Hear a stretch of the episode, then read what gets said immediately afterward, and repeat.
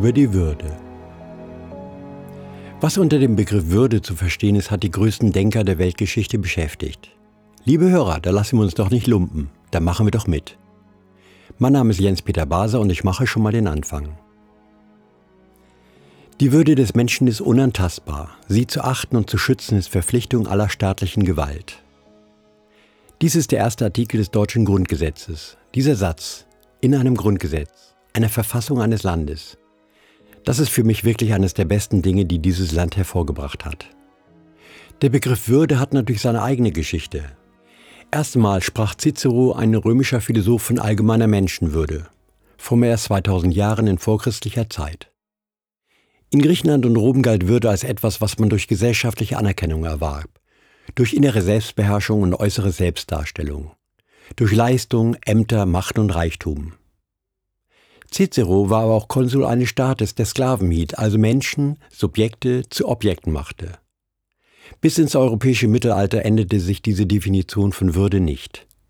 Sie ist immer noch tief verankert, ich behaupte, bis zum heutigen Tag. Erst das Christentum gründete die Würde des Menschen in dessen Gottes Ebenbildlichkeit. Als Ebenbild Gottes ist der Wert eines Menschen sowie auch seine Würde nicht mehr in Frage zu stellen. Vor 500 Jahren beschrieb ein Philosoph der italienischen Renaissance, Pico della Mirandola, die Würde des Menschen.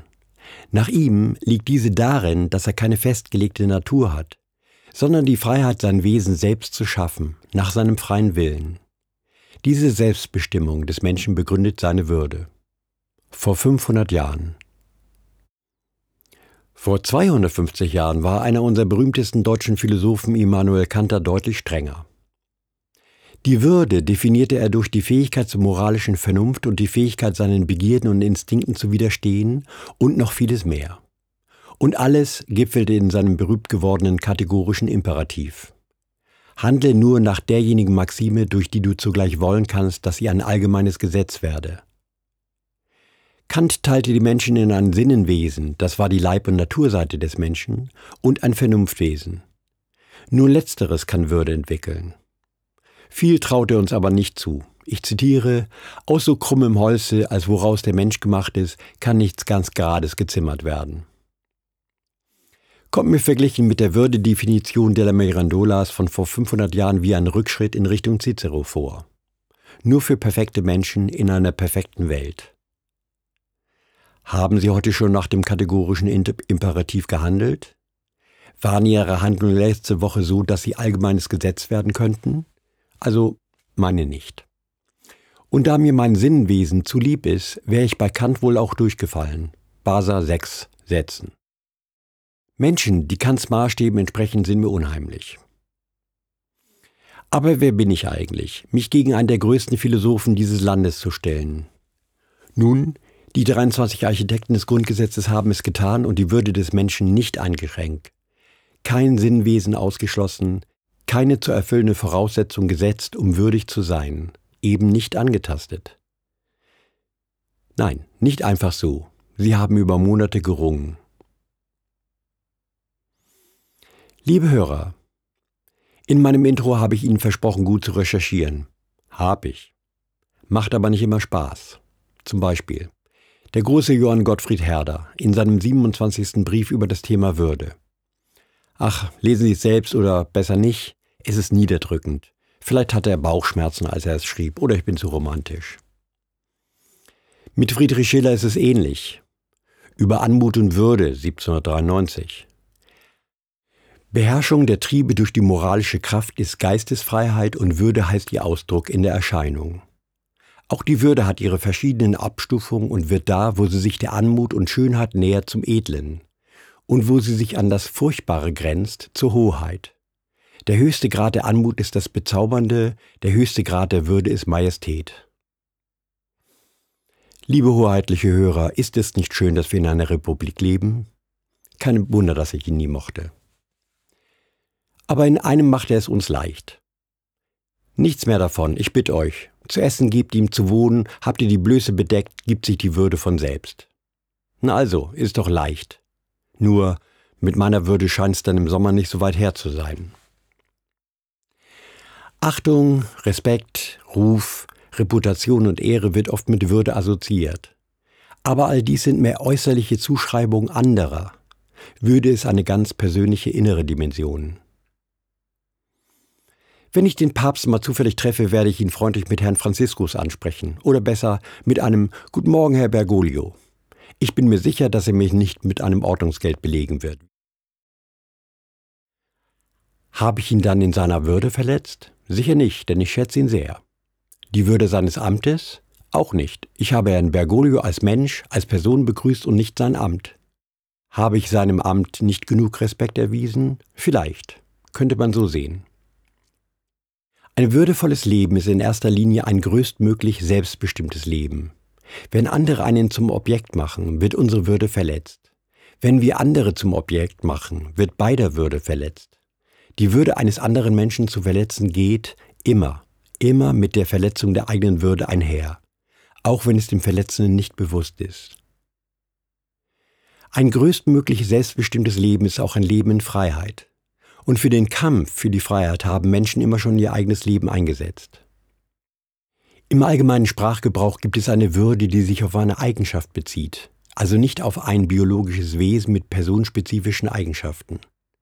So sprechen wir etwa von der Würde des menschlichen Lebens, der Würde der Worte, der Würde Verstorbener.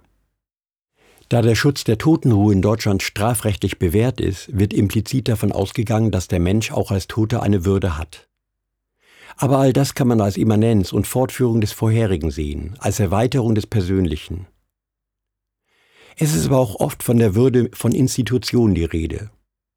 Die Würde des Parlaments, die Würde des Gerichts, die Würde eines Amtes. Diese Erweiterung ist meiner Meinung nach ein großer Fehler und er verwässert den Satz in Artikel 1. Beschädigt die Strahlkraft dieses Satzes durch Beliebigkeit. Wenn wir dies zulassen, haben demnächst auch Fahnen eine Würde, nicht nur die gegenwärtige, auch die Reichskriegsflagge. Wenn Gerichtshöfe eine Würde hätten, dann auch der Gerichtshof eines Roland Freislers. Wenn Präsidentenämter eine Würde hätten, dann auch die von Schurkenstaaten. Wenn Institutionen eine Würde hätten, erhüben sie sich irgendwann auch über den einzelnen Menschen, weil sie ja gegenüber dem Einzelnen eine Mehrheit repräsentieren. Der Verlierer steht also schon fest. Die Würde des Menschen ist unantastbar. Sie zu achten und zu schützen ist Verpflichtung aller staatlichen Gewalt. Wenn eine Institution ihre Würde achtet und schützt, erfüllt sie ihre Verpflichtung mittels staatlicher Gewalt. Sie tut, was sie soll, wofür sie da ist, wofür wir sie geschaffen haben und mit Steuergeldern bezahlen. Danke sollte man sagen, den Gesslerhut grüßen müssen wir nicht. Auch reden wir gerade über die Würde im Zeitraum von 2000 Jahren. Staatliche Institutionen haben sich in diesen Zeiträumen nicht als Verfechter der Würde ihrer Untertanen hervorgetan. Ganz im Gegenteil. Jetzige Institutionen müssen sich erstmal beweisen. Ihre Ehrbarkeit müssen sich erstmal verdienen. Sagen wir mal über 300 Jahre? Ein Mensch, ein Subjekt, ist ein mit Bewusstsein ausgestattetes, denkendes, erkennendes, fühlendes und handelndes Wesen. Ein Mensch führt ein würdevolles Leben, wenn er ein selbstbestimmtes Leben führt wenn also seine personale Autonomie durch andere Menschen und Institutionen nicht beeinträchtigt wird. Würde und menschliche Güte sind nicht gleichzusetzen, denn auch die Würde eines schlechten Menschen ist unantastbar. Würde muss nicht und kann nicht verdient werden, Würde ist weder vermehrbar noch verminderbar. Wir können durch eine Position, einem Vermögen oder einen Titel nicht würdiger werden. Für ein hervorragendes Lebenswerk kann man uns ehren, aber nicht mehr Würde zusprechen. Denn dies würde ja die Würde der Ungeehrten relativ mindern. Alle Menschen sollten sich ihrer Würde bewusst sein. Diese Bewusstheit der eigenen Würde lässt uns auch die Würde anderer erkennen. Die Würde des Menschen ist unantastbar. Sie zu achten und zu schützen ist Verpflichtung aller staatlichen Gewalt. Dieser Anfangssatz unserer Verfassung ist unter dem Eindruck des furchtbarsten Krieges der Geschichte entstanden. Dadurch auch eine Gestaltungsaufgabe für uns. Für unsere Haltung zu uns selbst und zueinander. Ihre Aufgabe, meine. Diesen Satz zu sezieren ist unbedingt erlaubt. Aber wie sich die Schönheit einer Blume nicht durch Sezieren erschließt, ist es auch mit diesem Satz in diesem Kontext. Die Schönheit liegt in der Gesamtheit. Der erste Präsident dieses Landes und Mitautor, Theodor Heuss, sagte dann auch über den Artikel später, Eine nicht interpretierte These, die der eine theologisch, der andere philosophisch, der dritte ethisch auffassen mag. Ob wir religiös sind oder nicht, das Christentum ist ein prägender Bestandteil der europäischen Kultur. Und diese Prägung wirkt bis in die Tiefen eines jeden Einzelnen. Das Christentum hat es uns eigentlich von Anbeginn leicht gemacht, uns unserer unantastbaren Würde gewiss zu sein. Auch diesen Weg gehen wir seit 2000 Jahren. So leicht wie es geschrieben steht, scheint es dann aber doch nicht zu sein.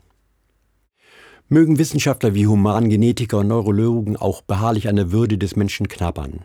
Mögen Biologen uns für einen genetischen Zufall, Kosmologen uns für Staub halten. Unsere Würde ist unantastbar. Dieser Satz mag utopisch klingen, theoretisch, fern, metaphysisch. Das sollte er auch, denn dieser Satz ist zwar aus dieser Welt, aber nicht von dieser Welt. Ein Teil des Himmels. Die Musik in dieser zweiten Episode war wieder von Manfred Püringer. Ich bin Jens-Peter Baser.